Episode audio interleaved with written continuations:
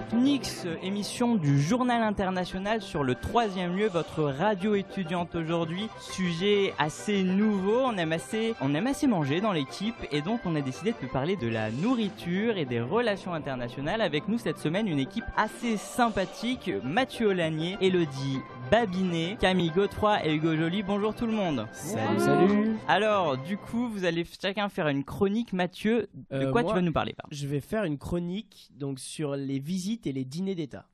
D'accord, super. Ensuite, je crois que Camille, tu continues un petit peu dans ce thème-là. Oui, tout à fait. Je vais vous parler de la gastrodiplomatie, donc voir la diplomatie par rapport à la gastronomie. Et enfin, Elodie, tu nous parles d'un sujet un petit peu différent. Moi, ce sera les scandales alimentaires. Super, on a hâte d'entendre vos chroniques, mais avant, comme chaque semaine, retrouvez la chronique euh, d'actualité internationale d'Hugo Joly. Bonjour Hugo. Bonjour, et oui, je n'ai absolument rien à voir avec la gastronomie, mais je suis là quand même.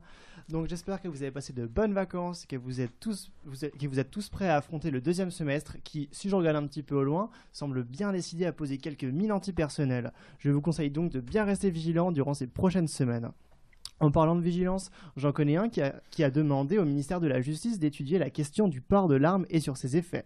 C'est bien sûr le président actuel des États-Unis qui, ce mardi 20 février, a demandé au ministère de la Justice d'étudier une réglementation qui serait plus dure en matière d'armes. Par plus dur, il ne faut pas comprendre une plus grande difficulté à s'approprier une arme à feu. Bah oui, il faudrait pas décevoir les lobbies des armes à feu qui ont financé une partie de sa commande présidentielle. Mais par plus dur, il faut comprendre une réglementation visant à rendre impossible le changement d'une arme à feu légale en fusil automatique. Ne prenons donc pas le problème par la racine, je vais par conséquent le lui présenter en chanson. Non, rien de bien. Non, tu ne comprends donc rien. Ton pays se lance dans une guerre intestine. Elle se tue et tu ne fais rien. Non, tu restes fidèle au lobby, à tes convictions chéries. Tu rends la vie morose. Ton peuple se meurt et tu ne fais rien. Contrôle l'achat de ces engins de mort. Oui, je vois la vie morose, ça me provoque de l'arthrose. Trump ne fait pas les bonnes choses. Mon Dieu. Moi, j'aurais pas osé, j'aurais certainement pas osé. Ah, vous avez tous profité de ma belle voix. euh, Et quelle belle voix. Ah bah oui, quelle voix d'opéra. Une voix suave. Sur The Voice bientôt, hein, on espère t'y trouver. Continuons donc sur une note saine et candide, passons à la Russie. Ce jeudi 1er mars, Vladimir Poutine a fait un discours auprès du Parlement que l'on peut séparer en deux idées.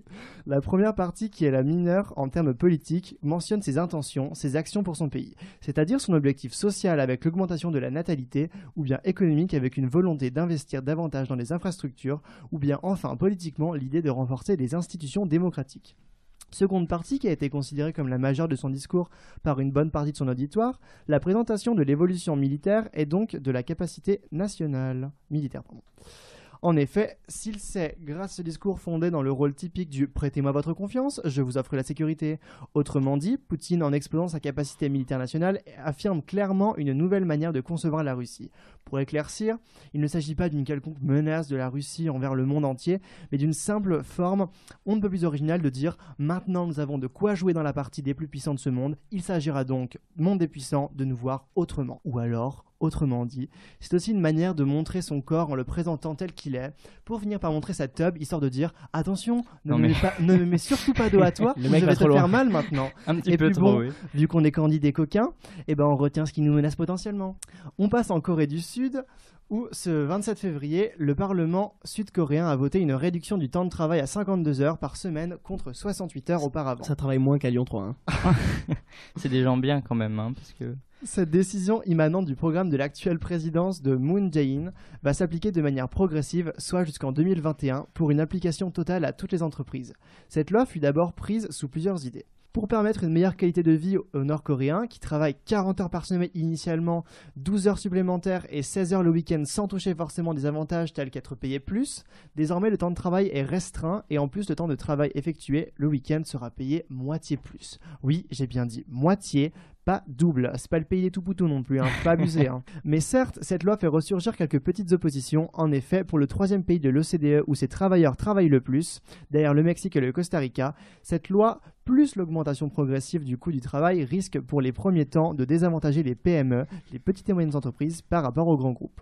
Mais outre ces oppositions, une des intentions majoritaires est de permettre un plus grand confort pour les salariés et travailleurs, là où ceux-ci travaillaient en moyenne 2069 heures par an, contre moyenne des pays de l'OCDE qui, bien inférieure, s'élevait à 1763 heures par an. Pour terminer, on va parler d'une actualité très en parallèle jour, avec le beaucoup. but de l'être humain, c'est-à-dire nettoyer ce monde de ses poubelles. En Indonésie, le gouvernement s'est engagé récemment d'ici à 2025 de rendre le fleuve de Citarum potable. En effet, le fleuve du Citarum a reçu le prix du fleuve le plus pollué du monde où l'on peut retrouver toutes sortes de déchets allant des tampons usagés sortant d'usines, déchets Yes. en- ou, euh, ou des déchets en tout genre. Attends, attends, attends, des tampons usagés sortant d'usine. Il les prépare déjà tout fait. Ouais, c'est- ouais, Ils sont livrés usagés, c'est étrange. Ils sont très très forts quand même. Bah oui, il hein. faut bien recycler quand même à un moment donné. hein. Constatant donc que cette pollution euh, s'accrut, se déversant dans le fleuve, que celle-ci sert à irriguer les cultures de riz, était néfaste pour les agriculteurs proches de l'eau, mais aussi pour les consommateurs nourris au riz de poubelle. Il s'agit ici d'une décision d'ordre d'intérêt national. Il est encore mais il est encore trop tôt pour se réjouir de cette nouveauté en apparence remplie de bonnes intentions. Car il faudra passer au travers des entreprises polluantes, qui celles-ci ayant un poids décisio- décisionnel dans les prises de décision nationales, peuvent paralyser ou retarder le projet de purification du fleuve. Ainsi, en attendant de vider le monde de ses bouses, de pouvoir crier ouf dans la rue sans se prendre un chat d'acide en plein visage, il faudra prendre son mal en patience et lutter. C'est donc terminé pour moi aujourd'hui. Père, paix, amour et adelphité. Merci beaucoup Hugues et, et moi ne doute pas une seule seconde que quand le fleuve sera purifié, j'irai m'y baigner. J'irai faire la présentation avec une chanson si tu veux même. Eh bien, eh bien, l'engagement est pris. Vous écoutez tous, l'engagement est pris. On ira se baigner et Hugo chantera à côté. Voilà, c'est comme ça. Maintenant- Beau programme. et tu seras là, Elodie. Effectivement, tu seras là. Mais maintenant, on va parler euh, de choses bien différentes du thème de l'émission. La nourriture et les relations internationales avec une première chronique de Mathieu Aulagnier. Je crois que tu vas nous parler euh, des visites et dîners d'État. Une chronique aux petits oignons, sans, sans faire de mauvais jeux de mots. Ok, merci Flavien. Excuse, mais bon, c'est ma première, je vais me rattraper.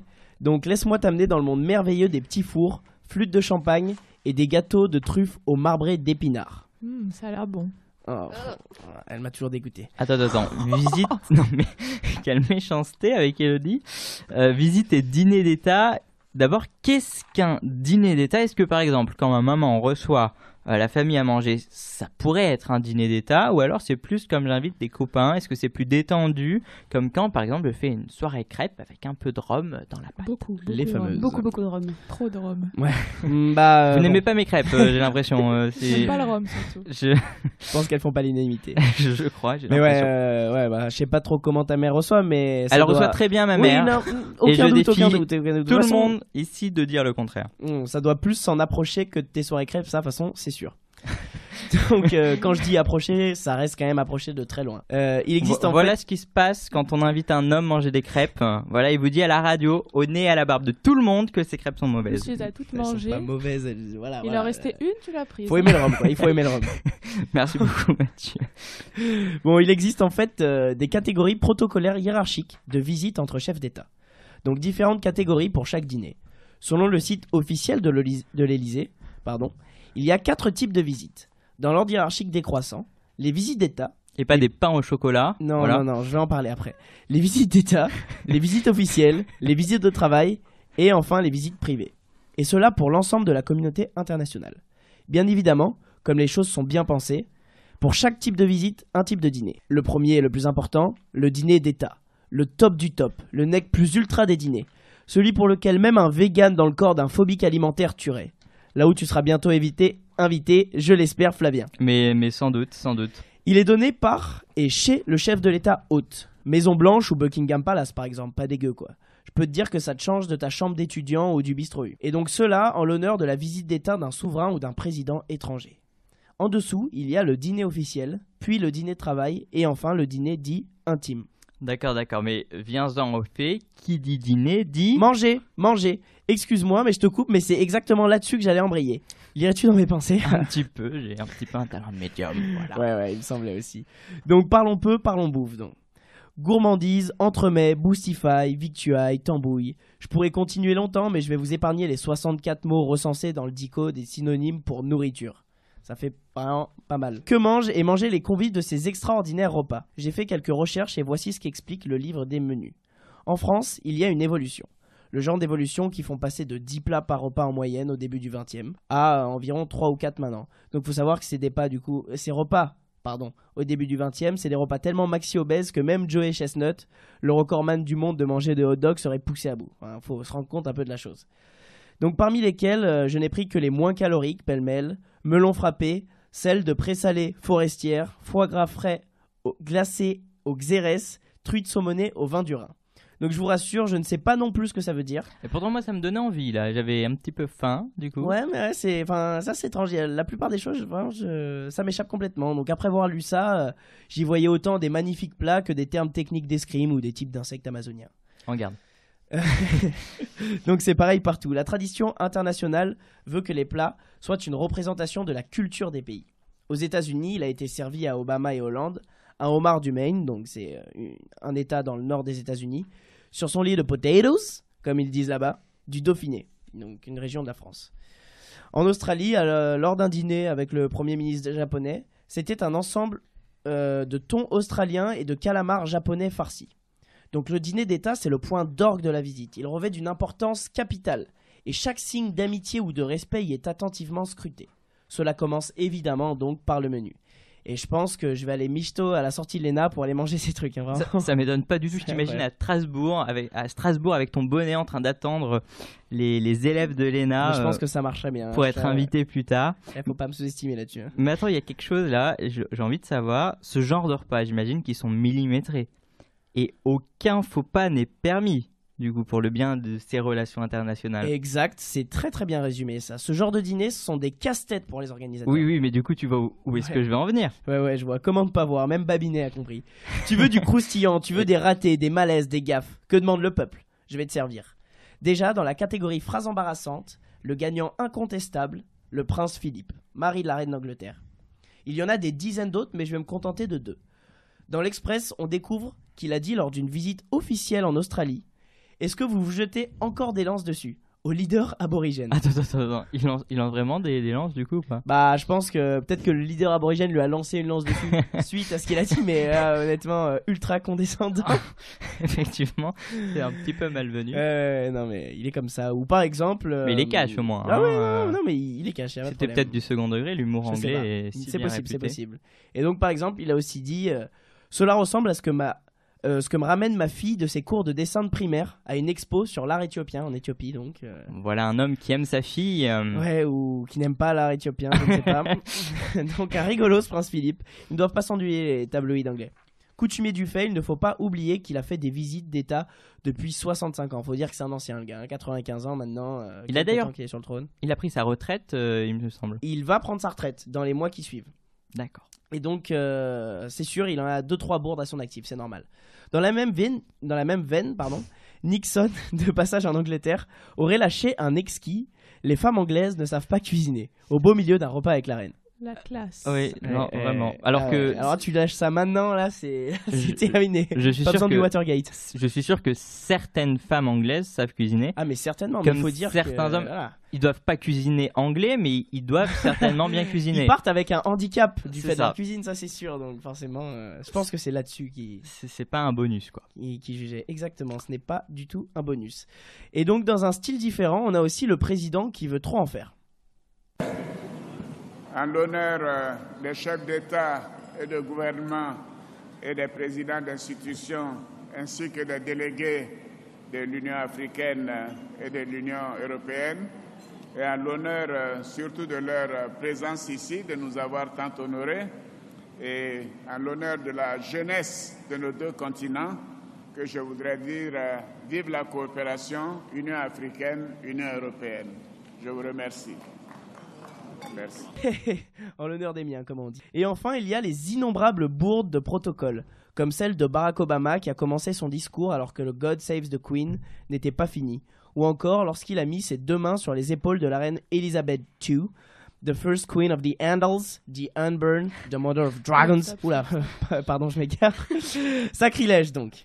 Oui, pourtant, Elisabeth II ne doit pas monter souvent des dragons. Ou le prince Philippe. Je ne sais pas. Il a dit qu'il prenait sa retraite, le pauvre. Bon, bah, en tout cas, ça doit pas être évident. Mais du coup, il y a une question qui me chiffonne. Comment s'en sortent nos petits Frenchies là-dedans? Ah bah, soulagé que tu me poses cette question. Écoute, mal, très mal même. C'est assez drôle car au final, euh, bah, enfin, ça va parce que ça mène que rarement à des incidents diplomatiques. On peut commencer euh, par le président François Hollande, donc champion en la matière. Champion en beaucoup de matières. Ah ouais, mais celle-là spécialement. Donc selon le Parisien, après l'affaire du scooter de notre cher président, le protocole américain était devenu nerveux. En effet, il devait s'y rendre deux mois plus tard avec Valérie Trierweiler. Il a fallu donc détruire et réimprimer les invitations, donc sans le nom de, de la valoche. Le protocole s'est même demandé si une autre... Ouais. Elle va se tweeter parce que tu sais qu'elle est très active sur Twitter. Tu devrais faire très attention. J'ai peur, j'ai peur, mais... Donc le protocole s'est même demandé si une autre femme, Julie Gaillet en l'occurrence, prendrait la place vacante. Conclusion, le président célibataire fut seul pour accueillir, aux côtés du couple Obama, tous les invités. Français compliqués, doivent se dire les Américains. Et oui, ce n'est pas la première fois que la Maison-Blanche doit s'adapter aux affaires de cœur des Français. En novembre 2007, Nicolas Sarkozy, séparé de Cecilia, s'était présenté seul au dîner d'État offert par George W. Bush. Magnifique accent. Oui, bravo. Hein. Tu prends, tu fais l'anglais depuis longtemps? Ouais, ouais, quelques années. Je peux te dire que j'ai passé 2-3 années euh, On le sent, aux hein. États-Unis, euh, en Angleterre et tout. J'ai l'impression que c'est un accent du sud. euh, Caroline de- du Sud. Caroline du Sud. Caroline du C'est Sud. ça, mais c'est ça, mais j'ai tout de suite reconnu. Non, pas de problème. Donc, le, projet, euh, le problème majeur posé par ces absences, c'est la danse. Ah oui, parce que je vous ai pas encore dit, il y a toujours une danse de mise dans un dîner d'État. Le président hôte débute avec la femme du président invité et inversement. Pour ce dîner, du coup, pas de danse, ce qui est dommage au vu du niveau visible. euh, pardon. Au niveau, du niveau visiblement olympique qu'affichait François Hollande dans cet exercice. Mais j'en doute pas une seconde. Il adore le foot. Je suis sûr qu'il adore la danse aussi. Bah dis-toi, à tel point que lors d'un dîner d'État en Afrique du Sud, il avait envoyé Laurent Fabius représenter la France sur la piste de danse, sachant que Laurent Fabius, comme ça, c'est pas le, oui. la première image qu'on a du danseur, du danseur euh, incroyable. Enfin, tu vois, il c'est il pas doit pouvoir nous étonner, j'en suis sûr. Mais je pense qu'il nous étonne. Je pense qu'il a étonné pas mal de monde à ce dîner. Ouais, donc euh, ces autres pays doivent nous détester à travers nos présidents, à chacun son tort. En effet, le responsable du protocole chinois a sermonné plusieurs fois Macron pendant sa visite, donc la dernière visite euh, il y a quelques mois, pour ses, euh, ses incessants retards, dû à son goût pour la participation systématique à toutes les activités proposées. Notre président, c'est un peu Hermione Granger, vous savez, qui veut participer à toutes les options de cours. Ouais, ça doit être Il faut, exactement il faut en fait. remonter le temps pour. Hop là non. Très très bonne comparaison, ça Flavien. Je, non, mais je suis un petit peu euh, monsieur comparaison. Bon, enfin, en tout cas, c'est c'est très passionnant, euh, tous ces détails. Mais au final, si toi, t'étais invité à un dîner d'État, tu irais ou tu n'irais pas? Oh, et on ne parle pas de la danse. Tu irais ou tu irais Alors pas déjà, euh, si on parlait de la danse, évidemment que j'irais. J'enflammerais le dance floor. Mais non, euh, à part ça, pardon, à part ça, je pense que évidemment que j'irais. Ben, déjà, il faut se rendre compte de l'importance de ces dîners d'État. C'est la base de représentation des pays auprès des plus grandes élites étrangères. C'est souvent dans ces cadres-là que se jouent de futurs accords commerciaux, culturels, politiques, voire environnementaux. Ce qui en fait la première grande raison de leur intérêt.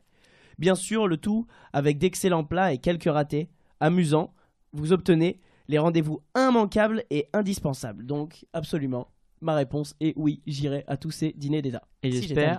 Et j'espère que tu m'inviteras aussi. Et je t'inviterai aussi, d'ailleurs, peut-être qu'en tant que président, je vous inviterai tous. Peut- et ça, c'est pas peut-être. encore fait. Est-ce une générosité. candidature De toute façon, je vous ai dit à la sortie de l'ENA, j'y serai. Ah, Dès demain soir. merci beaucoup Mathieu. Préparez-vous. Nous suivrons euh, avec beaucoup d'intérêt ton évolution euh, merci. professionnelle et notamment euh, de carte d'invitation. Voilà, euh, on va passer. C'était nul comme blague, effectivement. Ouais, c'était raté. Là, cette suite là, On va passer on aurait pu faire mieux.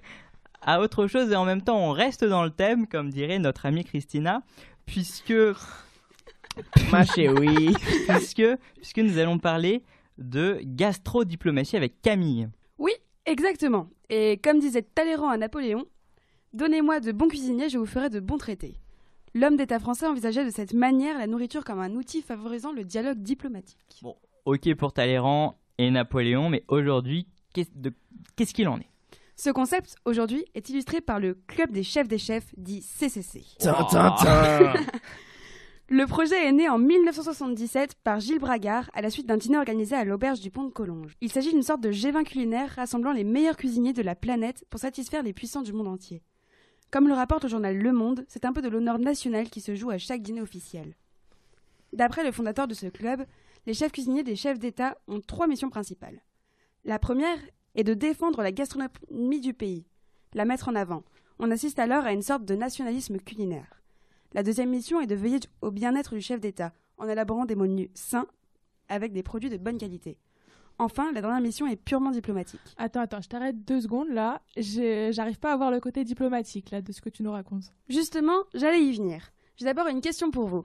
Quel est l'aliment que vous détestez le plus? Oula, euh, moi je vais essayer de faire court. Pizza, bonbons, salade, tomate. Comment Ah. tu mens C'est à peu près ça. hein. Faut que vous C'est sachiez très qu'il raccourci. il mange ça toute la journée quand même. hein. super triste quand même. C'est quand même. Genre, je confonds parfois le concept de bonbon avec Mathieu. C'est vraiment exceptionnel. J'ai pas compris. Flavien, t'as déjà eu un essai pour préparer ça. Bon, je- Au lieu de dire n'importe quoi, Flavien, qu'est-ce que tu n'aimes pas, toi? Alors, qu'est-ce que j'aime pas? Je vais vous le dire de façon simplement aussi comme Mathieu. Et je sais, je vais vous le dire car ma maman, je crois, n'écoute pas. Dis-nous tout, Père Castor. Euh, le père Oui, Castor va vous le dire. Moi, je n'aime pas bien tout ce qui est légumineux. Voilà. Encore plus chiant Je que moi. tu dois pas être le seul. Et toi, Moi- Elodie? Moi, c'est le fromage. Ah, mais j'aime même pas une non petite plus. vache qui rit. Non. Alors, attends, attends, Oh. question parce que là, est-ce que tu aimes les yaourts?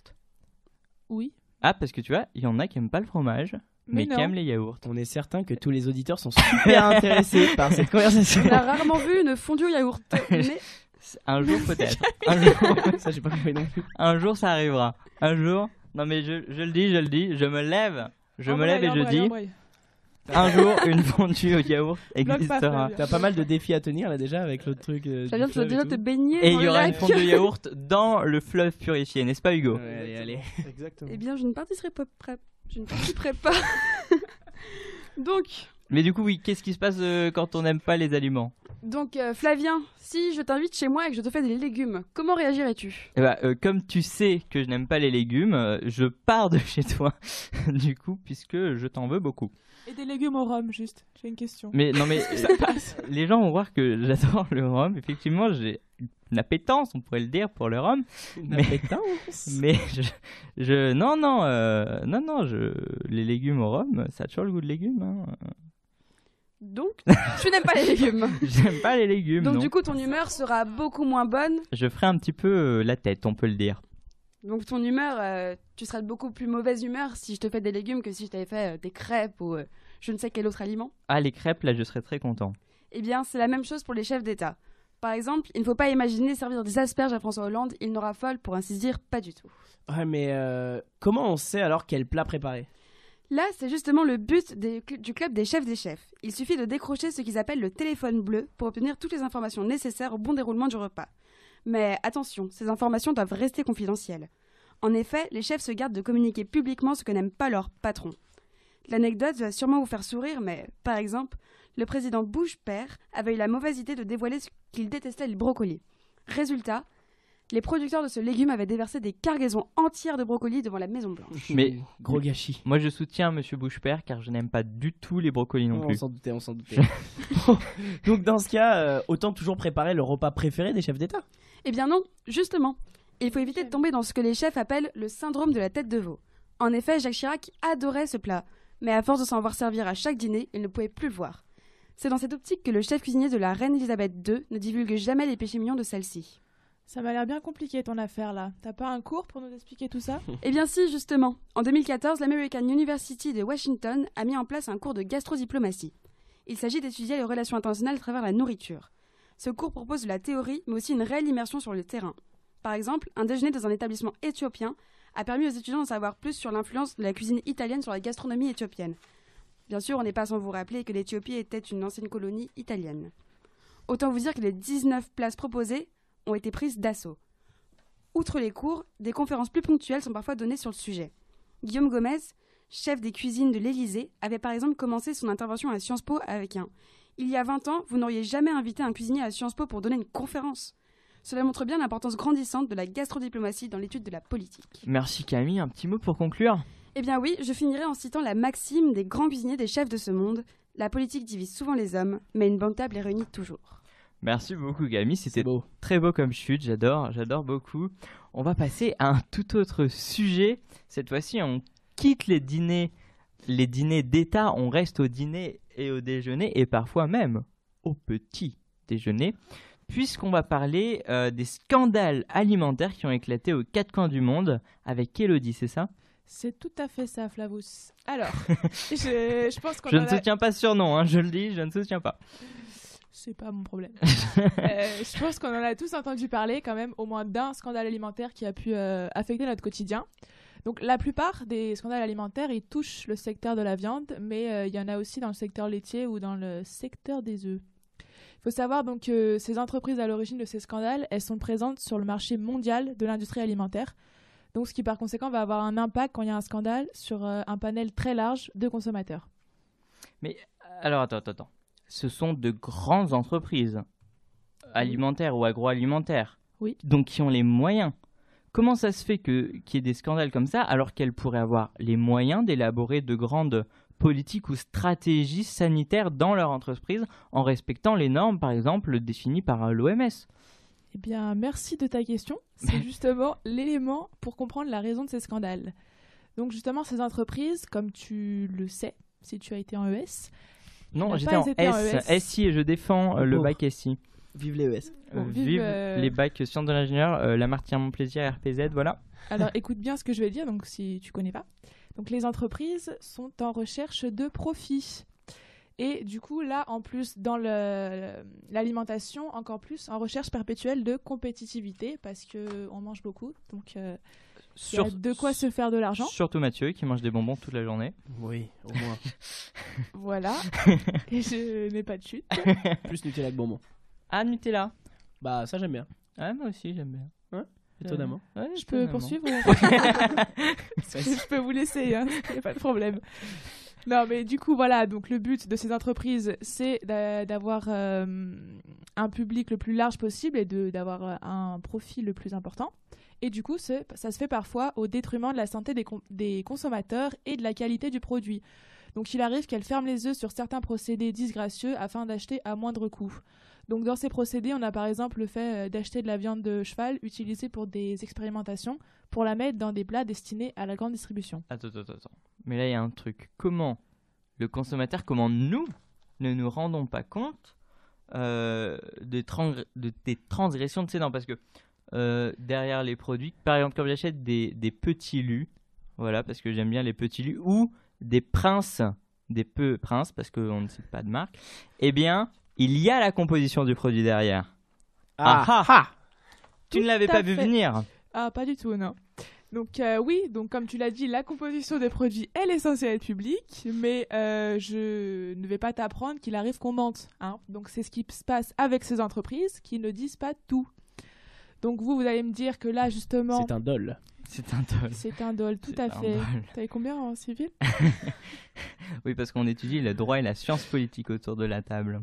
Non, pas ici. Ah oui, le droit et la philosophie. Je m'écarte sensiblement de mon sujet. là, Effectivement. C'est en train de lui pourrir sa chronique. Non, mais du coup, là, euh, là en ce moment, on parle beaucoup de, De des Nutella des avec politiques, Mathieu. des politiques de transparence, mais du coup, je vais vous donner un exemple pour prouver que leur politique de transparence n'est bah, pas toujours transparente. Un exemple. Un exemple.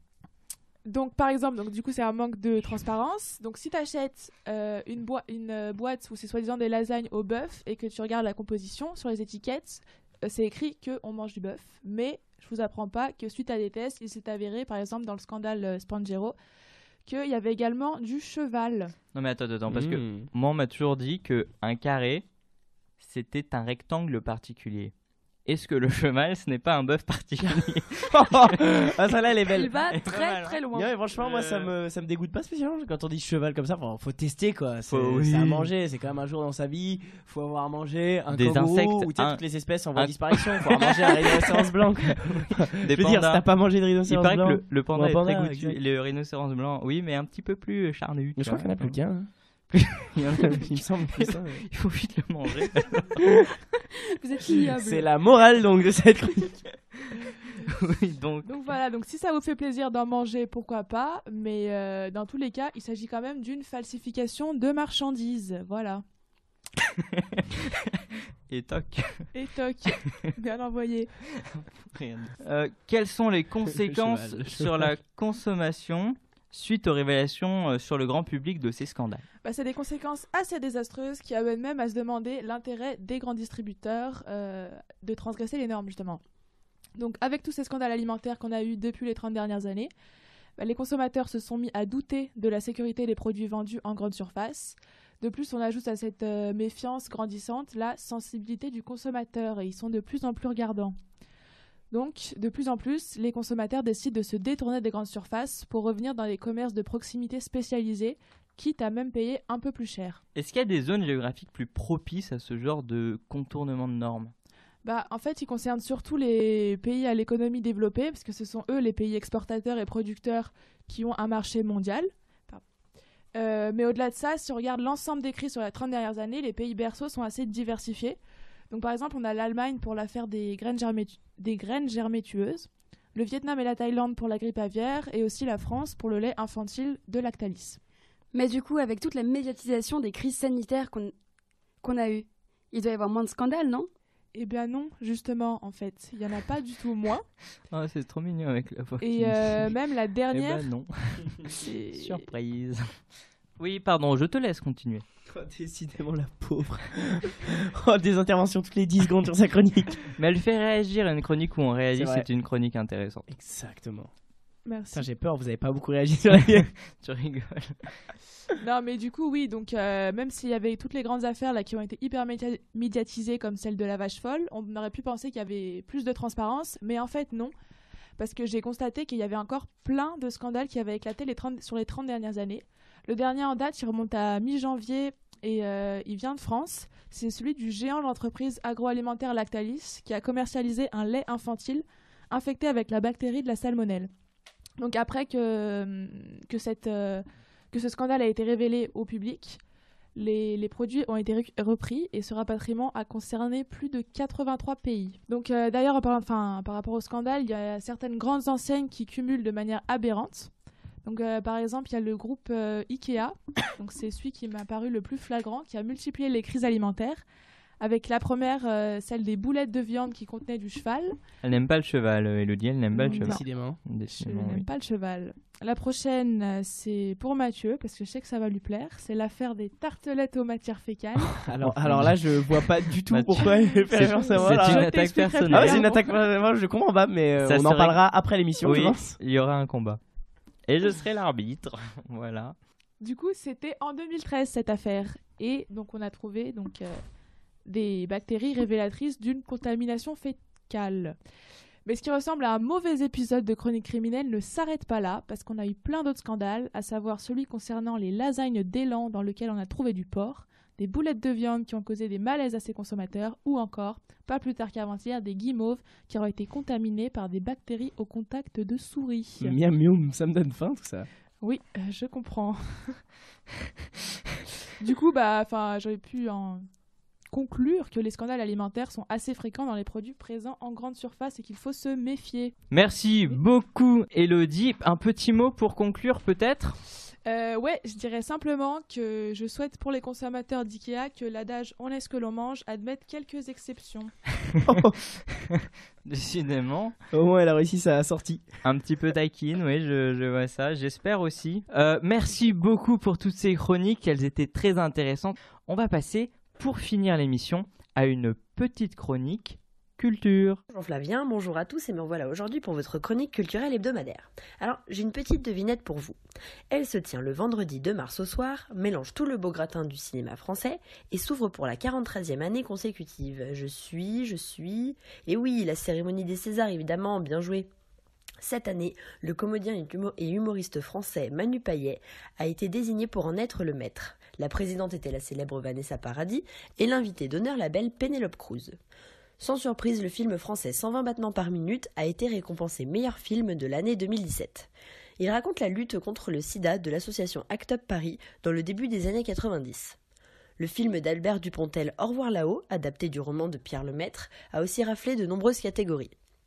Il retrace l'histoire de deux poilus survivants de la Première Guerre mondiale et de leur réintégration dans une société civile un peu chamboulée. Ce fut donc une belle cérémonie, bien que très critiquée par la presse pour sa gêne et son manque de qualité, à laquelle nous étions tous habitués. Strass, paillettes, jolies robes, nœuds papillons soyeux, tout y était. D'ailleurs, celle qui a fait fureur dans sa grande robe violette, c'est l'invitée d'honneur Penelope Cruz, qui succède à George Clooney. L'actrice espagnole a décroché le César d'honneur pour sa filmographie plus que complète. Elle a en effet plus d'une cinquantaine de films à son actif, qu'ils soient hispaniques, anglophones ou francophones. L'actrice polyglotte a tourné avec les plus grands Woody Allen, Pedro Almodovar, Tom Cruise, Matt Damon, Johnny Depp et j'en passe. Elle remercie, remercie le cinéma français par un émou- émouvant discours en français, puis en espagnol. Preuve que le cinéma français, bien que sujet à l'ego trip, se veut tout de même ouvert sur le monde et reconnaissant du cinéma international.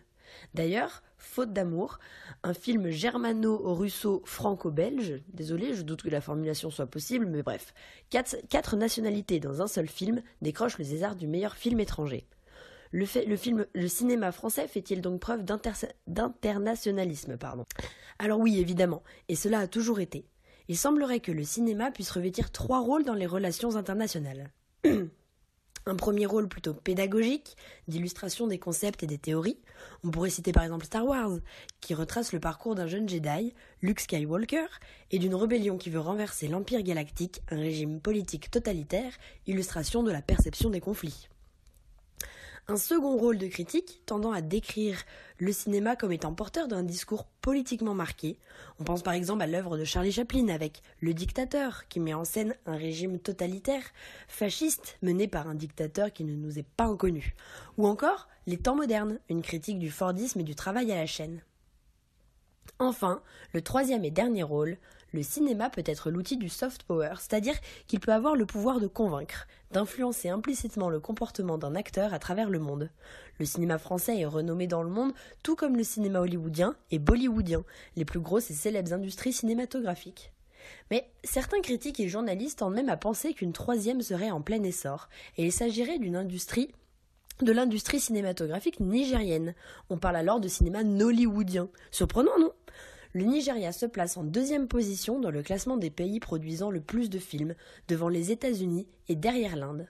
Le secret résiderait dans la fierté des Nigériens de, de, voir des images issues de leur nation et dans des scénarios donnant le pouvoir aux femmes. Les films les plus populaires au Nigeria racontent l'histoire de jeunes femmes riches, indépendantes et avec de hautes responsabilités. Les femmes sont donc à l'honneur dans le cinéma nigérien, mais aussi dans le cinéma international en général. Le noir était de rigueur aux Golden Globes, en soutien à la lutte contre les violences faites aux femmes. La cérémonie des Césars était sous le signe du ruban blanc. Alors qu'en sera-t-il alors de la cérémonie des Oscars qui se tiendra à Los Angeles ce dimanche 4 mars? Merci beaucoup. Merci Lucille. Lucille, on, on, a appris plein de choses avec ta chronique. Retrouvez-nous la semaine prochaine pour une nouvelle émission consacrée cette fois-ci au droit atmosphérique et surtout à l'espace dans les relations internationales. Merci beaucoup. C'était la PNIX sur le troisième lieu. Au revoir. Ich bin ein Ici, Jean Moulin Yes, we can C'est un vieux pays.